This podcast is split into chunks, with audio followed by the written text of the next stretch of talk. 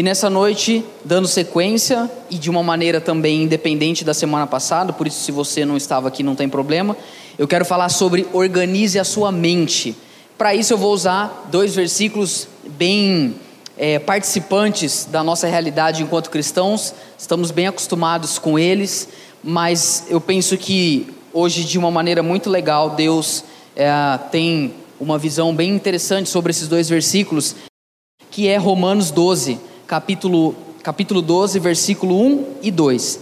Diz assim a palavra de Deus: Portanto, irmãos, pelas misericórdias de Deus, peço que ofereçam o seu corpo como sacrifício vivo, santo e agradável a Deus.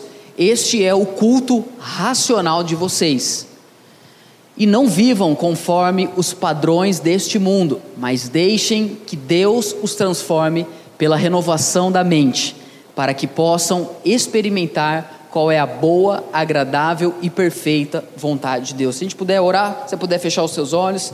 Senhor, obrigado, Pai, pela tua palavra que foi lida e vai ser explicada agora nos próximos minutos. Eu peço que o Senhor trabalhe na nossa mente. Eu peço que o Senhor abra o nosso entendimento espiritual para que nessa noite a gente contemple e pense aquilo que o Senhor deseja que nós venhamos a pensar. Eu peço, meu Deus, que a tua palavra ela possa trazer luz na nossa visão, possa incendiar o nosso coração e nos mover, Pai, em direção à missão que o Senhor nos deu. É isso que eu te peço, em nome de Jesus. Amém.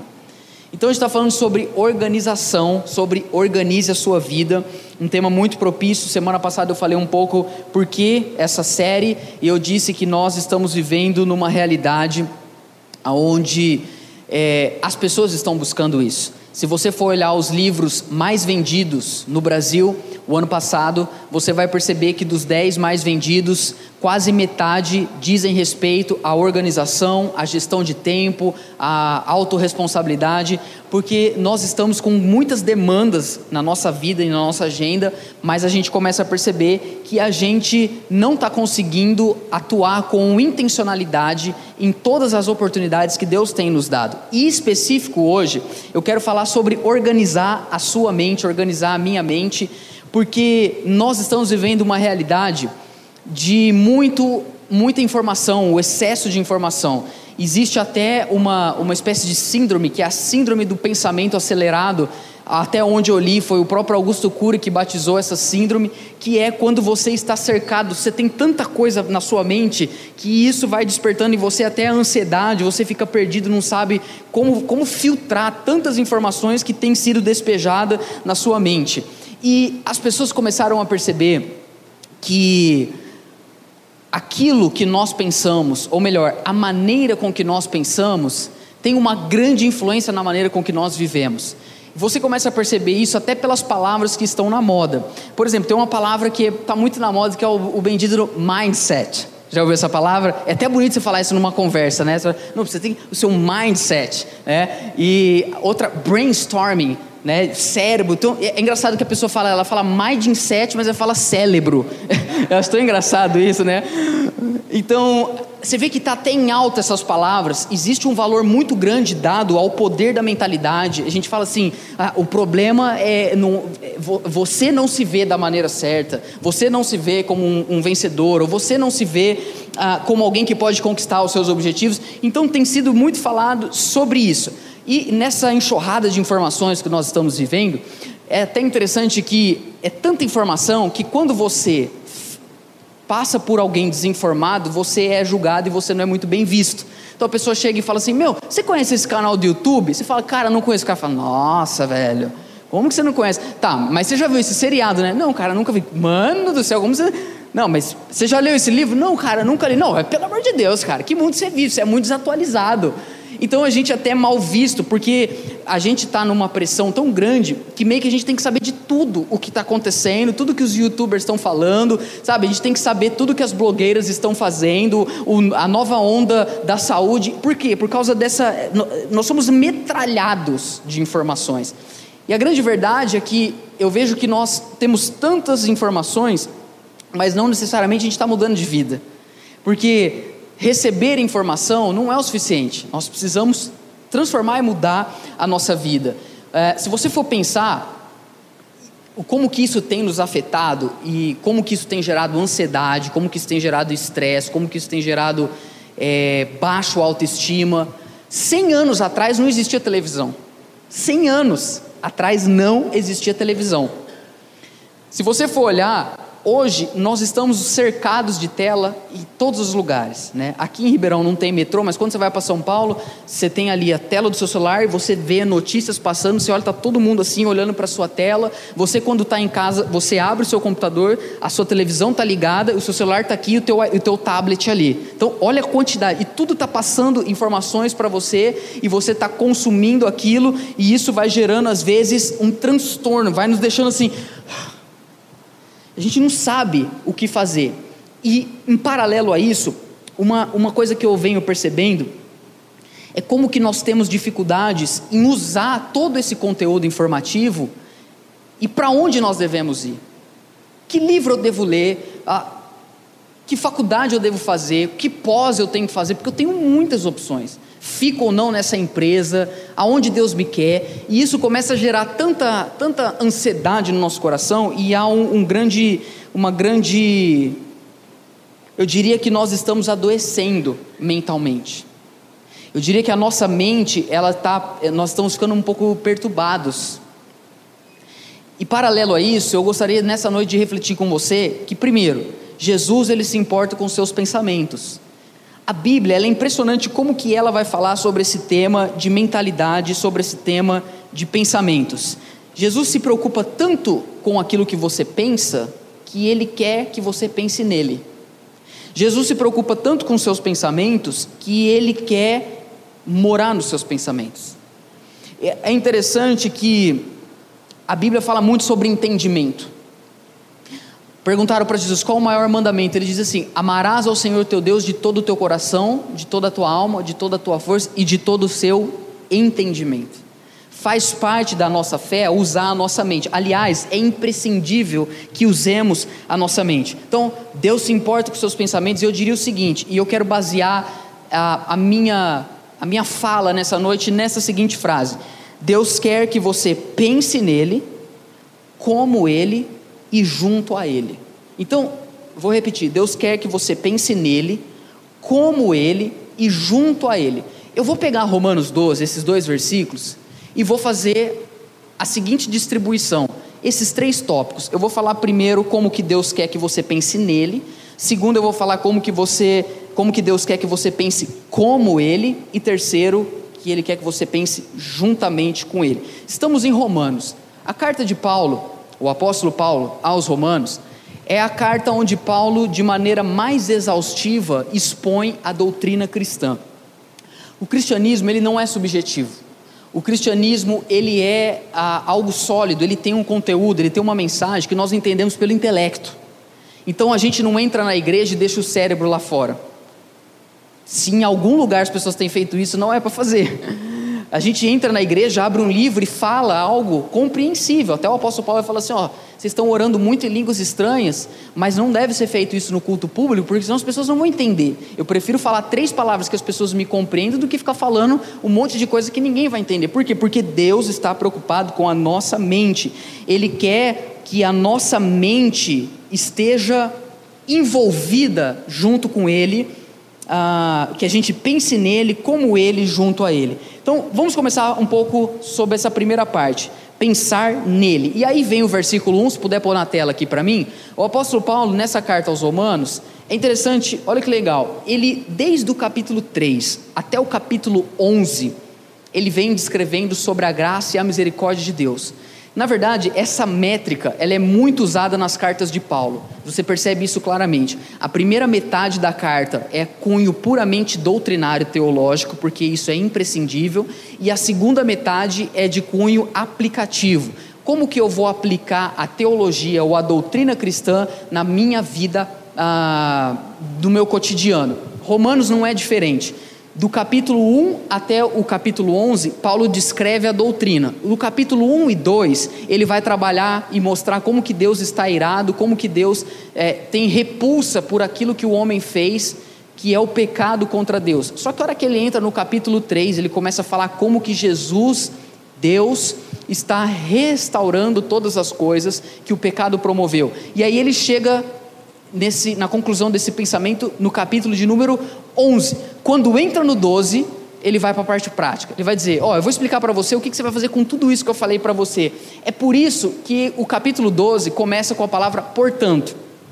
É uma, é uma conexão que vem de um assunto desde o capítulo 1 e que nós precisamos, na verdade, interpretar esses dois versículos à luz de todo o contexto do livro. E ele vai dizer o seguinte: portanto, irmãos, pelas misericórdias de Deus. Eu vou parar aqui porque eu vou me concentrar um pouco nessa, nessa nomenclatura que ele vai usar. Eu estou falando agora sobre pensar em Deus. Deus quer que a gente pense nele. Qual é a base do nosso pensamento? Como nós vamos pensar em Deus? Primeiro, nós vamos pensar em Deus por meio da misericórdia dele. Isso quer dizer o seguinte: eu não posso pensar em Deus numa perspectiva de algo que eu tenho que fazer para conquistar Deus ou algo que eu tenho que realizar para que eu mereça que Deus mude a minha vida. Não, eu preciso toda vez que eu vou pensar em Deus ter como eixo da minha vida a misericórdia, a graça dele, entender que o centro da minha mentalidade é a graça de Deus. Eu olho tudo por meio da graça de Deus. Ó, presta atenção, eu olho Deus por meio da misericórdia dele, eu olho as pessoas por meio da misericórdia de Deus,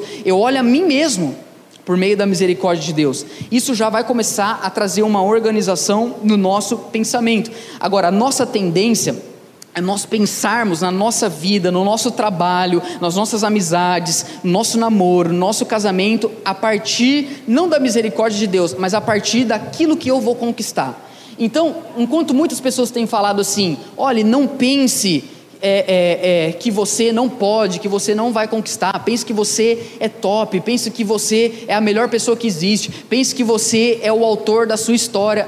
A Bíblia começa dizendo o seguinte: pense a misericórdia de Deus, pense o seguinte, você é um pecador, você errou contra Deus, você não é perfeito. Deixa eu dizer algo para você. Às vezes a gente tem vontade de bater no rosto da pessoa. Ó, oh, olha aqui para mim. Você não é perfeito. Você não é tudo isso que você está achando. Você não é bom como você acha. Você é um pecador. E vou dizer algo para você. Sem Jesus, o seu destino é a eternidade inteira longe de Deus.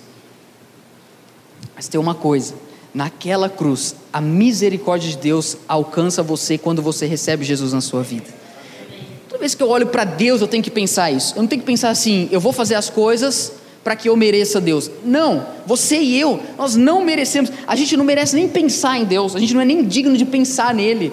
Mas pelas misericórdias de Deus, nós temos que ter, essa é a base da nossa vida, é a graça de Deus. As pessoas que estão convivendo junto com você, elas vão te dar mil razões para que você não as ame. Elas vão te dar mil razões para que você delete elas, elas da sua vida. Mas quando você pensa nelas por meio da graça e da misericórdia de Deus, você começa a entender que assim como Deus não descartou você, não puniu você, mas te recebeu graciosamente pelo sacrifício de Jesus, assim você também tem que agir com as pessoas. Olhos de graça, olhos de fé. Então ele diz: pela, olha, irmãos, pelas misericórdias de Deus, Aí ele vai entrar a segunda coisa. Eu quero que vocês pensem em Deus.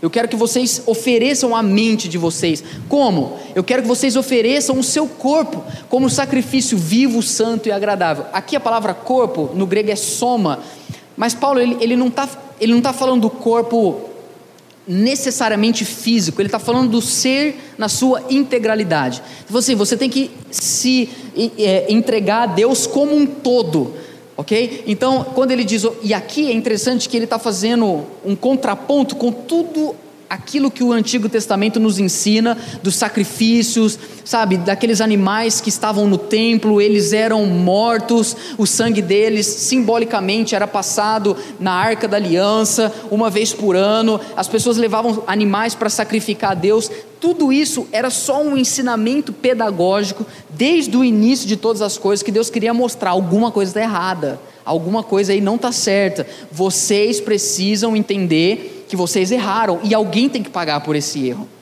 E quem naquele momento estava pagando simbolicamente eram os animais. Todo esse contexto foi para ser pedagógico, para que trouxesse muito mais valor e profundidade quando nós olhássemos para Jesus e entendêssemos que ele morreu numa cruz para restaurar e mudar a nossa vida. E aí Paulo, dentro desse contexto, ele fala: ó, vocês precisam, pela graça de Deus, se oferecer a Ele como um sacrifício vivo, santo e agradável. É interessante que vivo, ele está falando assim: olha, sabe aqueles animais que eram oferecidos como sacrifício? Eles eram mortos para se tornarem um sacrifício para Deus. Só que vocês não vão precisar morrer, porque Jesus já fez isso por você. Então vocês têm que se oferecer como um sacrifício vivo. E esse vivo aqui fala de vida, fala de cotidiano. Fala assim: ofereça sua mente a Deus no seu cotidiano, na sua vida, no seu dia a dia, aonde você estiver. Como que você consegue pensar em Jesus, por exemplo, no seu trabalho? Como que você consegue ver um presente que você recebeu e enxergar ali a graça de Deus. E tudo isso é começar a pensar em Deus, porque a, a nossa fé ela é puramente ah, puramente não, mas ela não é irracional. Presta atenção nisso. A nossa fé ela não é irracional, mas ela é sacrificial.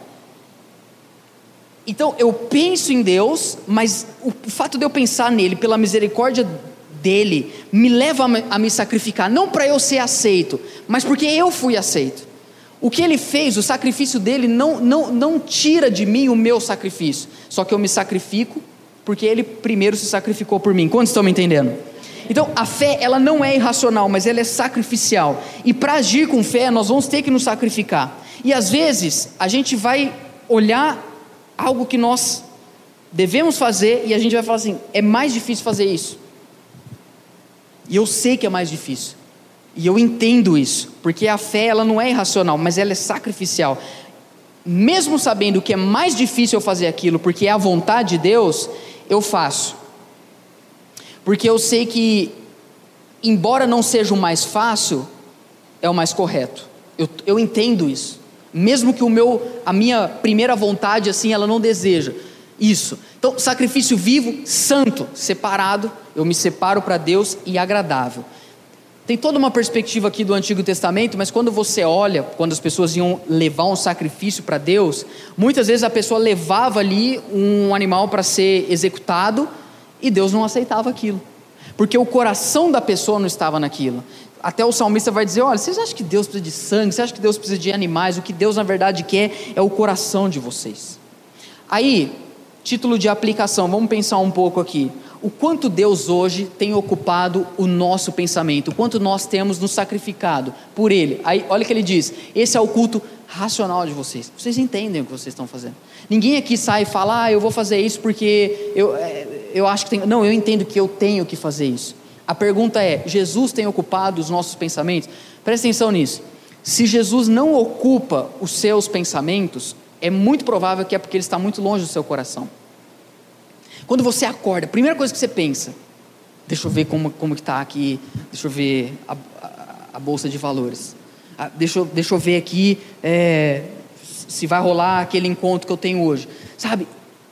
Jesus não quer que você pense nele aqui na igreja, mas ele quer e, e, o que eu estou falando aqui não é um negócio assim, eu, você vai tipo, vai trabalhar e fica o tempo todo Jesus, Jesus, Jesus. Não é isso que eu estou falando. Mas como que eu consigo ver a participação de Jesus nas minhas atividades todos os dias. Você consegue ver a graça de Deus num copo de café? Você consegue ver a graça de Deus num abraço que você recebe no trabalho? Você consegue ver a graça de Deus quando você consegue é, cumprir uma missão no seu trabalho? Ou você consegue ver a misericórdia de Deus quando você falha no seu trabalho, mas mesmo assim você sabe que Deus te ama não por aquilo que você faz por Ele, mas pelo que Ele fez por você? Então, a primeira coisa para organizar a nossa mente, a gente precisa deixar Jesus participar um pouco dela. Agora, é interessante que nós vivemos num mundo que a gente está cercado de vozes, todo mundo vai te falar algo. O Twitter, as redes sociais, seus amigos. A pergunta é o que Deus tem falado com você. Porque Deus, Ele não apenas quer que você pense nele, mas Ele quer que você pense como Ele pensa. E aqui entra é, o, o versículo 2, olha que interessante. Ele diz o seguinte: Não vivam conforme os padrões desse mundo, mas deixem que Deus os transforme pela renovação da vossa mente. Tem uma outra versão que fala assim: Não vos conformeis com este mundo ou com este século, né? Mas transformai-vos transformai pela renovação da vossa mente. O propósito de Deus é o seguinte: uma vez que a gente começa a pensar nele, e a nossa mente está naquele caos e ela vai começar a se organizar. Agora a gente começa a pensar como Deus pensa.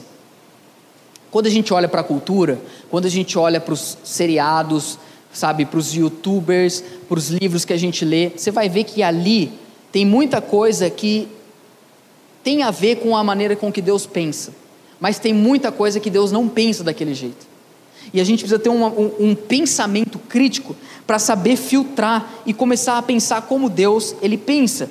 E isso vai começar a mudar quando, primeiro, a gente começar a ficar inconformado com algumas coisas. Aqui ele vai usar isso. Não se conforme, não se adapte ao padrão do mundo, porque o mundo ele tem uma forma de pensar, mas o, o Evangelho nos ensina a pensar de uma forma totalmente diferente.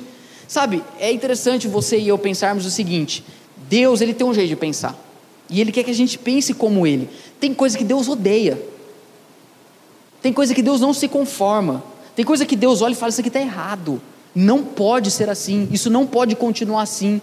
E tem muita coisa que Deus não concorda e a gente faz vista grossa. Tem muita, muita coisa que Deus odeia, mas para nós isso não nos traz um inconformismo. Na verdade, a gente só fica inconformado quando algo faz mal para nós, né? Tipo assim, o que, que a gente fica inconformado? Que, que a gente fala? Cara, é brincadeira. Olha o dólar, subiu de novo. Ou, ou a gente fica inconformado assim, cara, eu não acredito. Eu segui esse cara, ele nem me seguiu de volta no Instagram. Sabe, a gente fica inconformado umas coisas tão idiotas, umas coisas assim tão, tão, tão bestas, tão pífias. A gente fica inconformado quando alguém dá o troco errado pra gente. Esse cara tá de brincadeira, é por isso que eu não prospero, aquela coisa. E aí a gente fica louco, entendeu? Mas assim, as coisas que Deus é inconformado, a gente não vos conformei. É, é, é, engraçado porque muito tempo esse texto foi usado para a gente assim, não ver novela da Globo, sabe essas coisas assim? No, no, no, cara, é muito mais do que isso.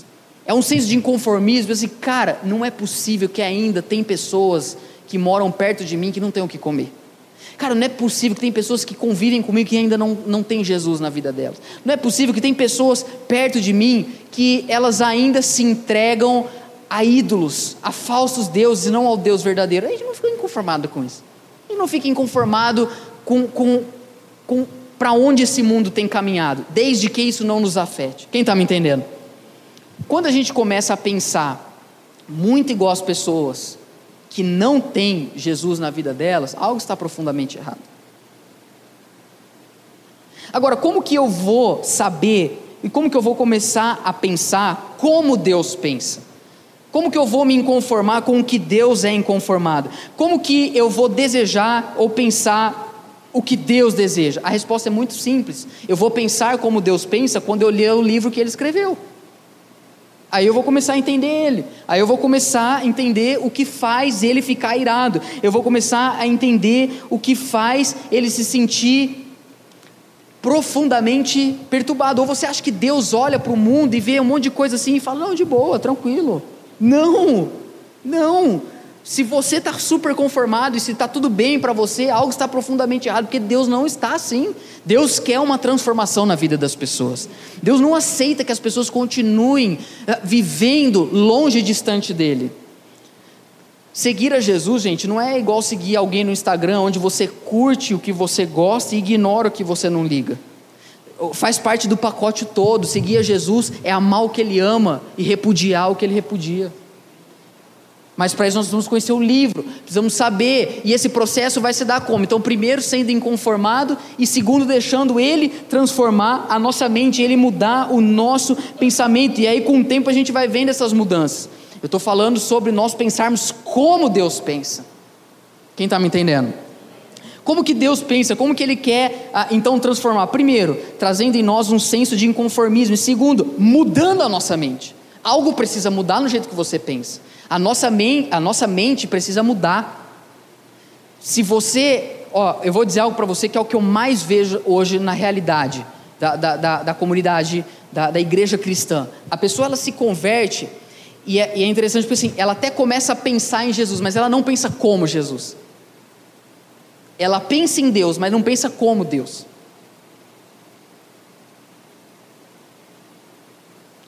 Ela olha para o trabalho não como Deus olha, mas como as pessoas olham. Ela olha para a fome como políticos olham, mas não como Deus olha. Ela, ela, ela olha para a violência não como, como Deus olha, mas como pessoas olham. Então isso precisa começar a mudar. A Bíblia vai mudar. A mensagem cristã é da metanoia, é do arrependimento. Deus nos chama para nos arrepender, para mudar o jeito que você pensa. A pergunta é: o que, que você mudou na sua maneira de pensar nos últimos meses?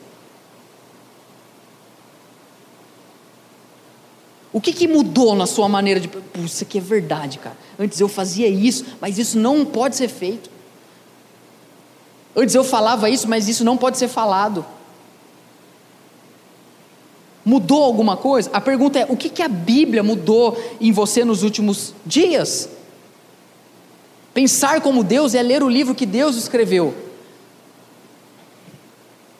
Pergunto para você, qual foi a última coisa que você, por causa da Bíblia, lendo a Bíblia, falou, cara, eu tenho que fazer isso. Se você não está mudando de vida, o problema está em você. Se você lê a Bíblia como ouve um podcast ou como assiste um vídeo no YouTube, cercado de informações, mas que não muda você, isso está errado. Deus quer que você comece a alinhar o seu pensamento com dele vai chegar um momento que você vai ficar até diferente das pessoas, porque você vai ficar inconformado por coisas que elas não ficam, e você vai amar coisas que elas não amam. Por quê? Porque o Evangelho entrou no seu coração. Essa, esse é o processo de transformação. Agora, o que, que o diabo quer fazer em nós? O diabo, ele, ele sabe que ele não tem como você esquecer o Evangelho. Ele sabe que não tem como ele, ele fazer você esquecer Jesus. Então o que ele vai fazer? Ele vai tentar distorcer a sua maneira de pensar. Ele não vai fazer você esquecer o evangelho, mas ele vai fazer ele vai entreter você para que o evangelho não tenha o peso para mudar a sua mente como Deus quer mudar. Ele não, então ele vai entreter você de várias formas. E hoje tem muitas. O que, que te influencia mais na sua maneira de pensar? Quem que dita o jeito que você pensa? É o seu youtuber, é o seu guru, é o seu mentor, é o seu patrão, são os seus pais ou é a Bíblia? A Bíblia fala isso aqui está errado, aí você fala isso aqui está errado, eu tenho que fazer isso, aí eu vou fazer isso, ou eu tenho que fazer mais disso. Se, não, você, se você não tem mudado nos últimos tempos, querido, preste atenção. Você pode até estar tá pensando em Deus, mas você não está pensando como Deus.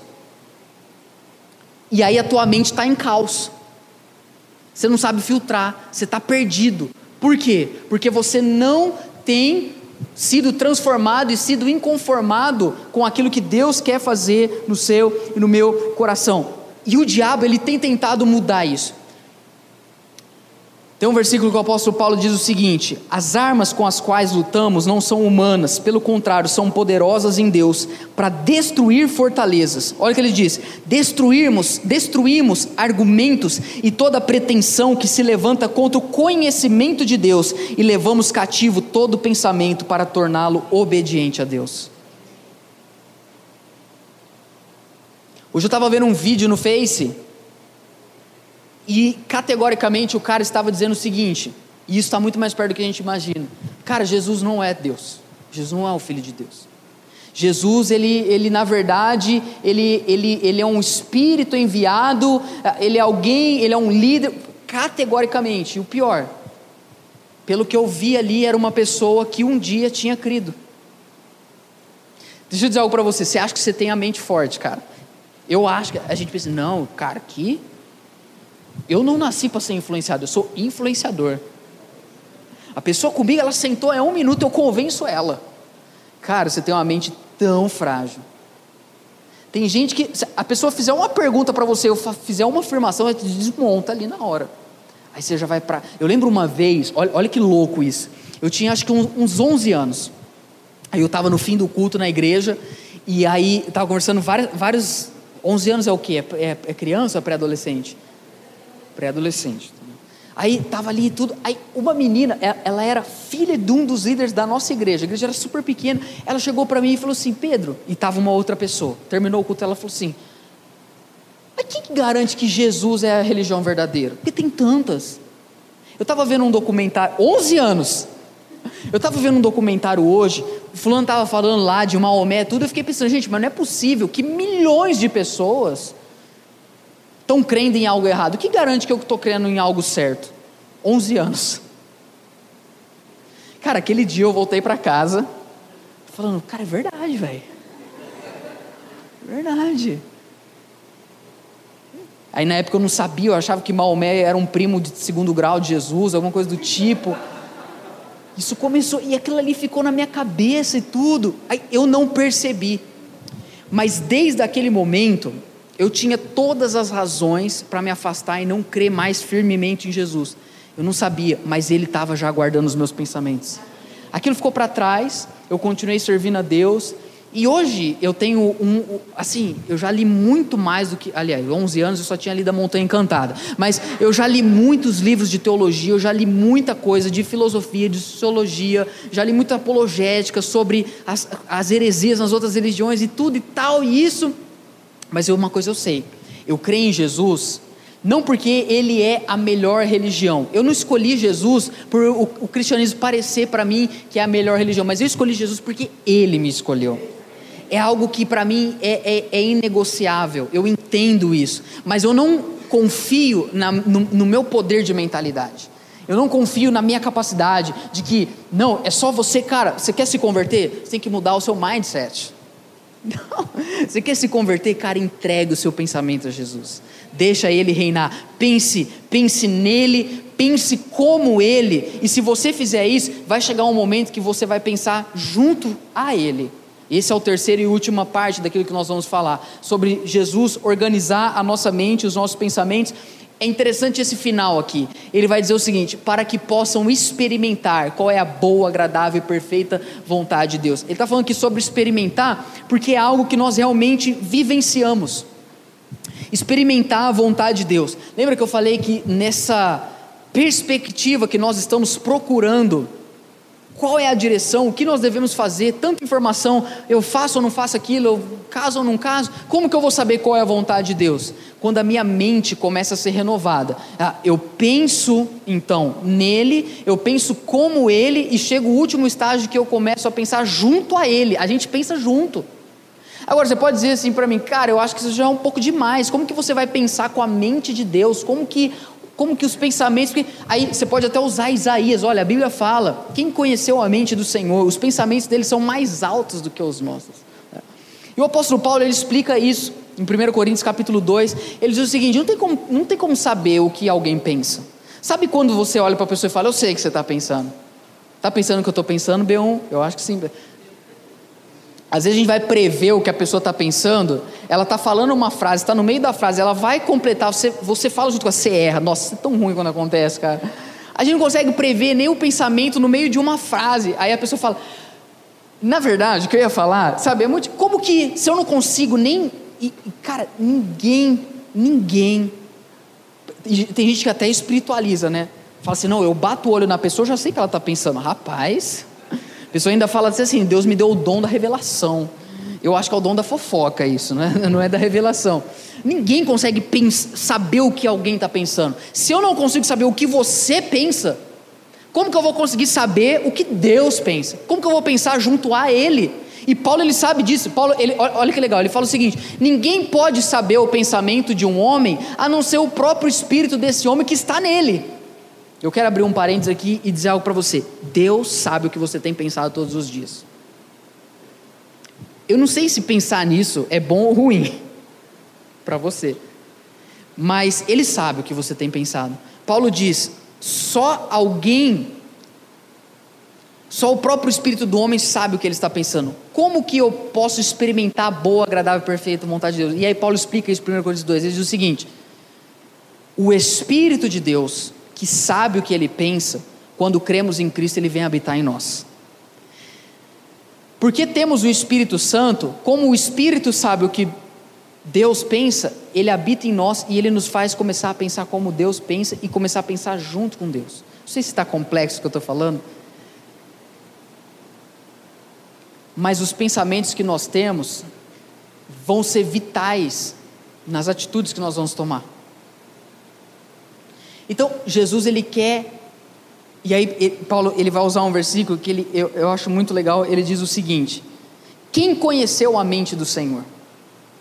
Aí ele vai dizer assim: Quem pode instruir a Deus? Mas ele termina dizendo assim: Mas nós temos a mente de Cristo. Por que, que a gente começa a pensar como Deus pensa? Porque o Espírito de Deus está em nós. Pedro, quer dizer então que eu vou ter todas as respostas? Quer dizer que eu vou pensar junto a Deus e aí eu e ele eu vou saber tudo sobre Deus? Não, não é isso que eu estou falando. Ninguém pode saber tudo. Olha, eu vou repetir isso porque isso é verdade. Ninguém nunca vai saber tudo. Você sempre vai ter que aprender com alguém, independentemente de qual nível essa pessoa seja. Pensar com Jesus não é saber tudo que Deus sabe, não é saber tudo que você gostaria, mas é saber tudo que você precisa. Tudo o que você precisa pensar e saber, Deus revela para você, porque você começa a pensar junto com Ele. E aí por isso que Ele fala, e aí você experimenta a boa, agradável, perfeita vontade de Deus. E qual é a vontade de Deus? A vontade de Deus é que você pense nele, que você pense como Ele e que você pense junto a Ele. Como que isso vai se aplicar na sua vida? Eu quero terminar refletindo nisso junto com você. Quando você chegar nos lugares que você tem ido, no seu trabalho, na sua família, na sua casa, pessoas ali vão contribuir com os pensamentos delas. Mas existe alguém ali que pensa em Deus, que pensa como Deus e que pensa junto a Deus, e Deus vai usar você para trazer mudança naquele lugar. Mas mais do que isso, Ele vai organizar a sua mente. Eu sei que tem pessoas que estão profundamente caóticas nas, os seus pensamentos, estão perdidos os seus pensamentos, mas eu quero dizer algo para você. Se você começar a pensar em Jesus, como Jesus e junto com Jesus, a sua vida vai começar a se organizar e você vai ter clareza do que Deus quer para você. Ele vai direcionando você. A resposta mais importante você já tem: Jesus.